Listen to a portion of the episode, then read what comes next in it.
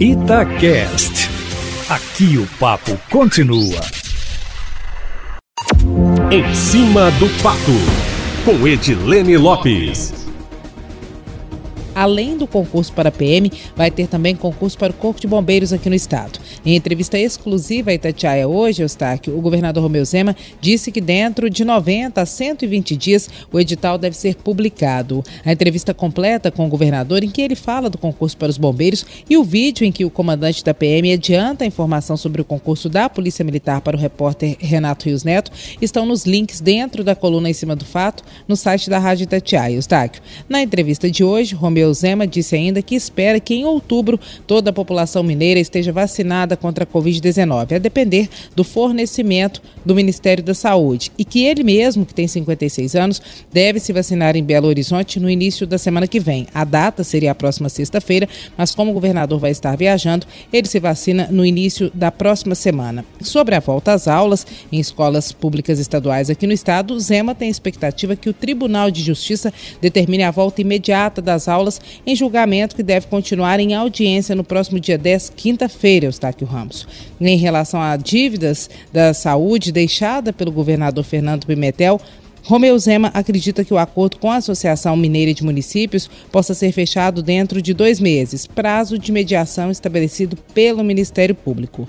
A primeira reunião, inclusive, foi realizada ontem. Sobre concessões, em breve, segundo Romeu Zema, o edital para concessão do aeroporto da Pampulha à iniciativa privada deve ser publicado. Em relação ao projeto de lei do acordo com a Vale, a expectativa do governador é que ele deva ser aprovado em breve na Assembleia Legislativa, como o presidente da Casa, deputado Agostinho Patrus do PV, já adiantou que deve ocorrer. Ontem, o procurador-geral do Ministério Público, Jarba Soares Júnior, que participa da comissão montada pelo presidente da Assembleia para acompanhar a tramitação do projeto, afirmou que o que foi acordado na Justiça deve ser mantido, mas que os deputados poderão apontar a destinação de partes dos recursos, como como, por exemplo, para obras em rodovias. Fontes do governo também afirmam que esse deve ser o principal ponto de contribuição e participação dos parlamentares. A entrevista na íntegra com o governador Romeu Zema Eustáquio Ramos está no site da Itatiaia e também em vídeo no Instagram da Itatiaia, arroba Itatiaia Oficial.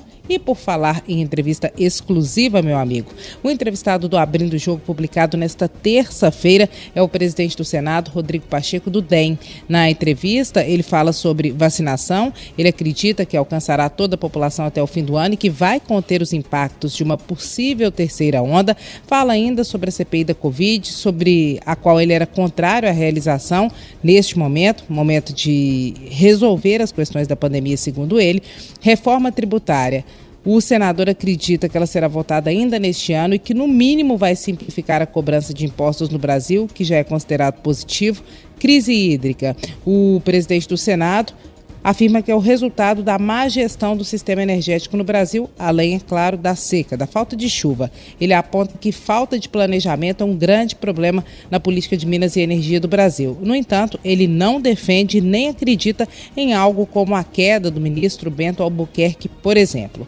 Em relação ao piso nacional da enfermagem, que está sendo reivindicado pelos profissionais, ele é favorável, mas acredita que o valor tem que ser debatido. A categoria defende um piso de R$ 7.400. Sobre futebol, o senador Rodrigo Pacheco acredita que o projeto dele, que pode transformar clubes em empresas de capital aberto que podem vender ações na bolsa, seja votado ainda nesta semana e que é a solução para a crise financeira dos clubes de futebol. Sobre a Copa América, desde que seja sem torcida, ele é a favor da realização no Brasil. O senador falou ainda sobre geração de empregos, eleições para o governo do estado e a presidência da República no ano que vem, possibilidade de ministros mineiros no STF no TCU, assunto que a gente já tratou aqui na coluna, e também sobre o TRF6, o Tribunal Regional Federal da Sexta Região, que seria aqui em Minas Gerais e que depende de aprovação do Senado. O podcast Abrindo o Jogo está disponível no site da Itatiaia, está aqui na seção Itacast. O link está na coluna em cima do fato, que fica disponível em áudio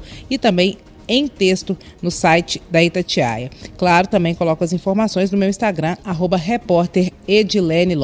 É isso, meu amigo. Amanhã eu volto, sempre em primeira mão e em cima do fato.